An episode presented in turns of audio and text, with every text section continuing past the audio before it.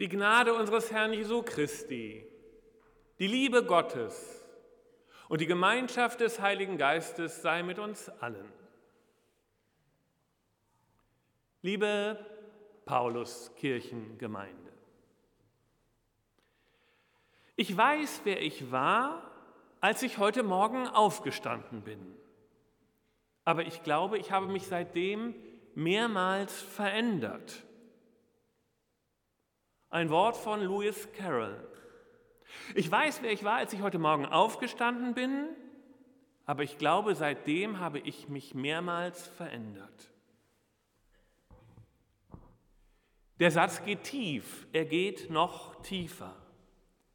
Heute Morgen beim Aufstehen wusste ich, wer ich war, aber dann kam der Tag und Einflüsse von außen und von innen. Und nun bin ich schon verformt und weiß nicht mehr, wer ich bin.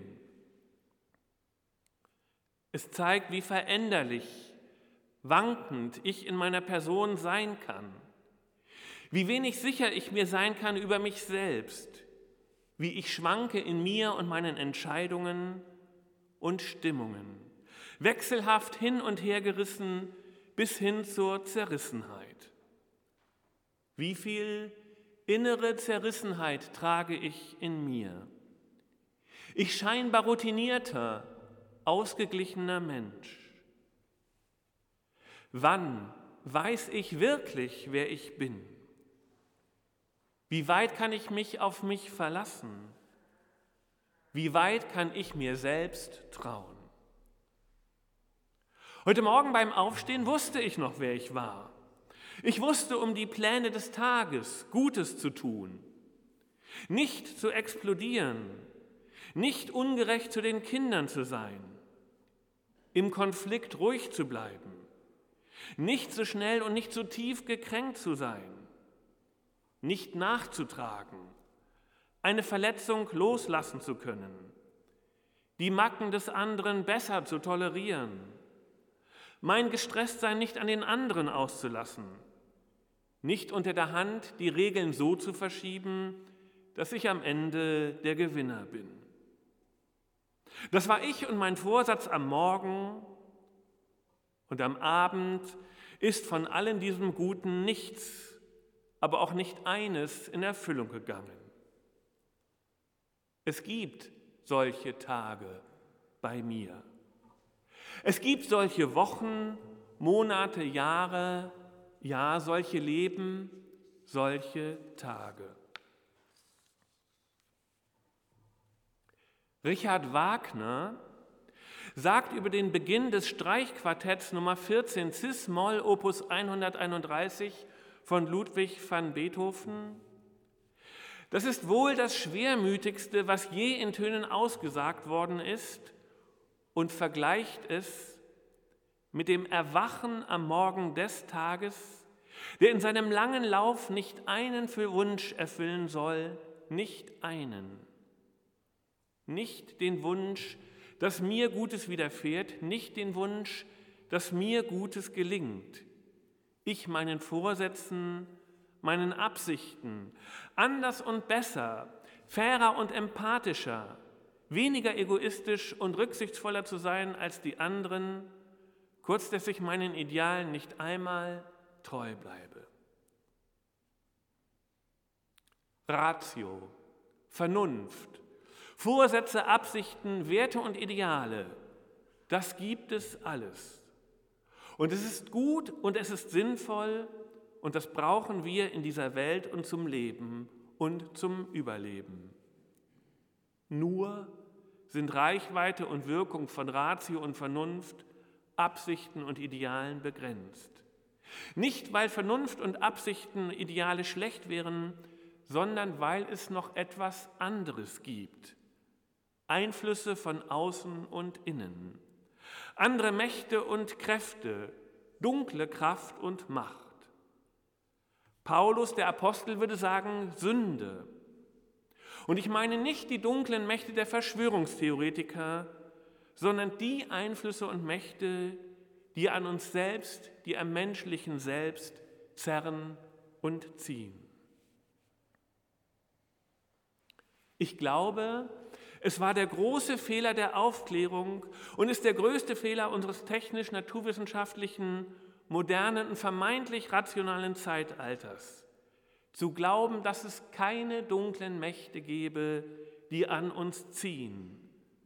Zu glauben, dass mit der Erkenntnis und der Entdeckung der Vernunft unvernünftige, radikale, böse Mächte ins Reich der Fantasie und voraufklärerischen Zeit verbannt wären. Wir machen einen Fehler, wenn wir glauben, es gibt nur die Vernunft, nicht aber auch andere Macht und Kraft, die in uns selbst und außerhalb unserer selbst an uns zerren, sich einnisten, uns gefangen nehmen, in uns auch zum Verderben arbeiten können. Die Aufklärung, die Ratio hat keinen einzigen Krieg, keinen Hunger, keinen Populismus verhindern können.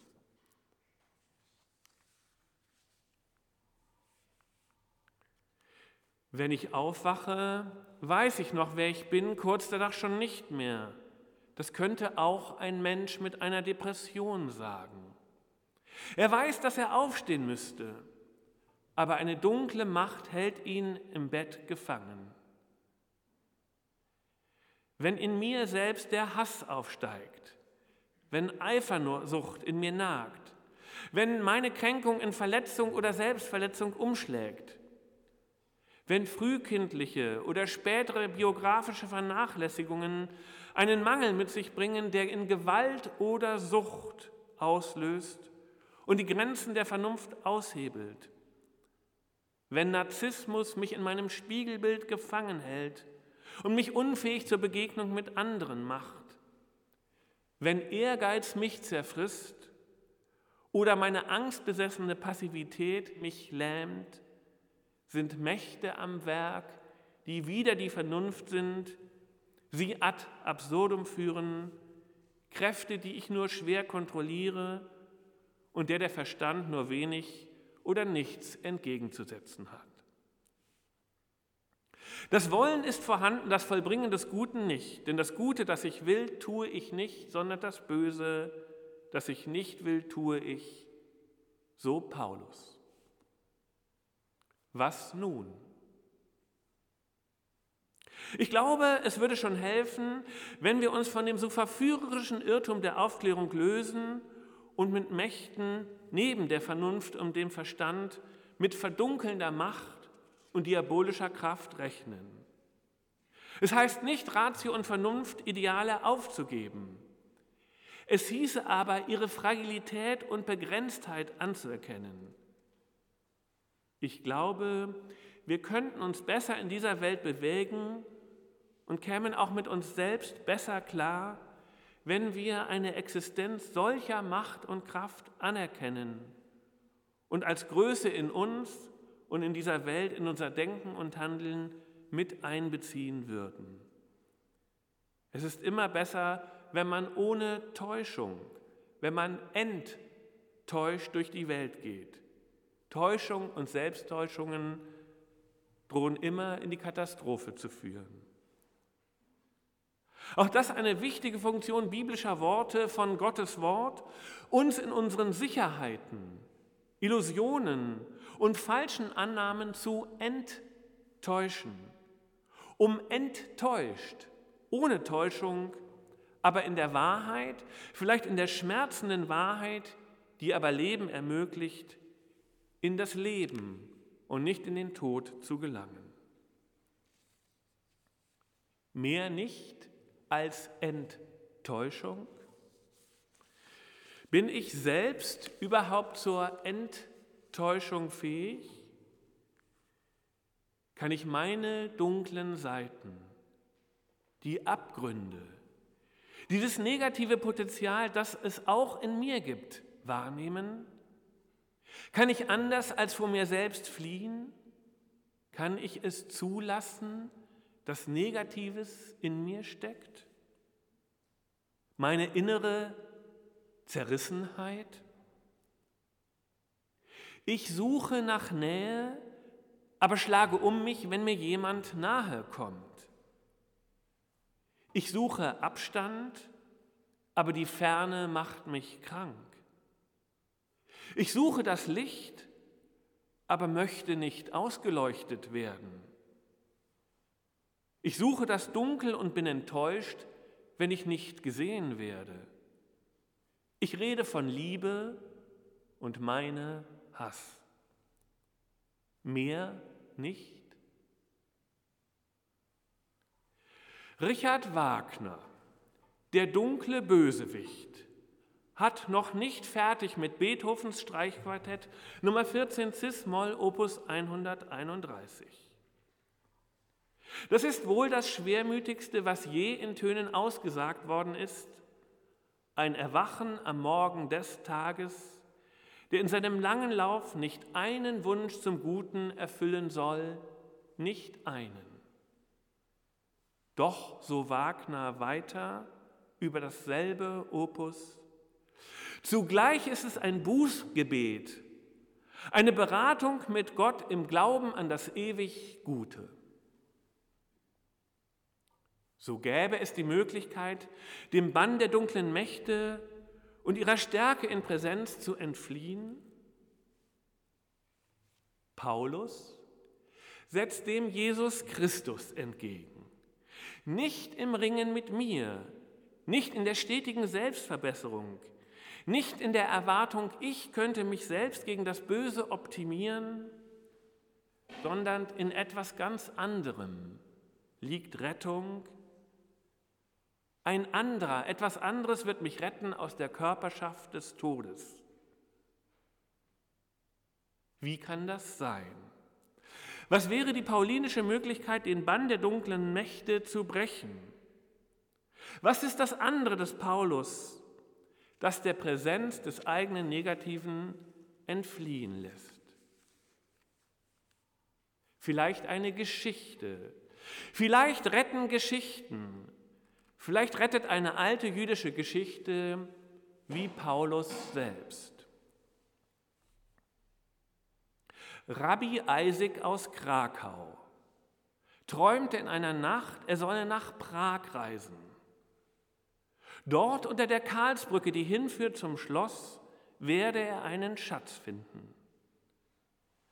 Als der Traum zum dritten Mal wiederkehrte, machte sich Rabbi Isaac auf und ging von Krakau nach Prag. In Prag aber an der Brücke stand eine Wache, die den Übergang zum Schloss am Tage und des Nachts bewachte.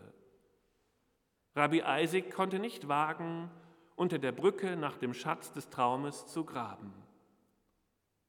Jeden Tag ging er zur Brücke, trieb sich bei ihr herum und überlegte, wo der Schatz liegen und wie er seiner habhaft werden könnte. Isaac blieb nicht unbemerkt von der Wache und schließlich fragte ihn der Hauptmann, was kommst du jeden Tag zur Brücke und treibst dich hier herum? Rabbi Isaac erzählte dem Hauptmann seinen Traum und wie er für den Schatz zu Fuß aus Warschau hierher gewandert sei. Dummkopf, sagte der Hauptmann. Ich zum Beispiel habe viele Male von einem Schatz geträumt, der in Krakau unter dem Ofen eines Judens namens Isaac, namens Isaac liegt. Glaubst du, ich bin so dumm und reise den weiten Weg nach Krakau, um den Schatz zu suchen? Rabbi Isaac verneigte sich, bedankte sich bei dem Hauptmann und wanderte zurück nach Krakau. Angekommen, grub er unter seinem Ofen und fand den Schatz. Rabbi Isaac findet den Schatz nicht durch stete Arbeit und Bemühen im eigenen Haus. Der Schatz liegt zwar im eigenen Haus, aber wir sind nicht Herr des eigenen Hauses. Das Gegengift gegen die dunklen Mächte liegt nicht in uns selbst, wir haben kein, liegt in uns selbst, aber wir haben keinen strebenden Zugang dazu. Finden können wir es nur, wenn wir nach Prag reisen, wenn wir einmal ganz loskommen von uns selbst. Wenn wir das eine Mal ganz weg sind von uns selbst. Ein stetes Bemühen, ein ewiges Streben nach der Verbesserung des Selbst befreit nicht, erlöst nicht von der Sünde, von dem, was blockiert. Es ist die Reise nach Prag. Es ist wie für Paulus das andere, Blick auf Christus, Reise einmal nach Gott. Nur wenn wir einmal ganz loskommen von uns selbst, uns selbst, unsere Wünsche, Sorgen, unsere Ängste, Grenzen ganz verlassen, wenn wir einmal uns selbst hinter uns lassen und die Perspektive eines anderen Orts gewinnen auf uns selbst. Einmal ganz weg, einmal woanders, einmal die Reise in die andere Stadt, an den anderen Ort, der Weg woanders hin. Der scheinbare Wegweg, Umweg, Weg, um zu uns zu kommen. Der Gang nach Norden, um nach Süden zu gelangen. Wenn wir einmal ganz loskommen von uns selbst, werden wir zu uns kommen im Licht der Gerechtigkeit. Ich weiß nicht, wer ich bin. Dazu verändere ich mich zu sehr.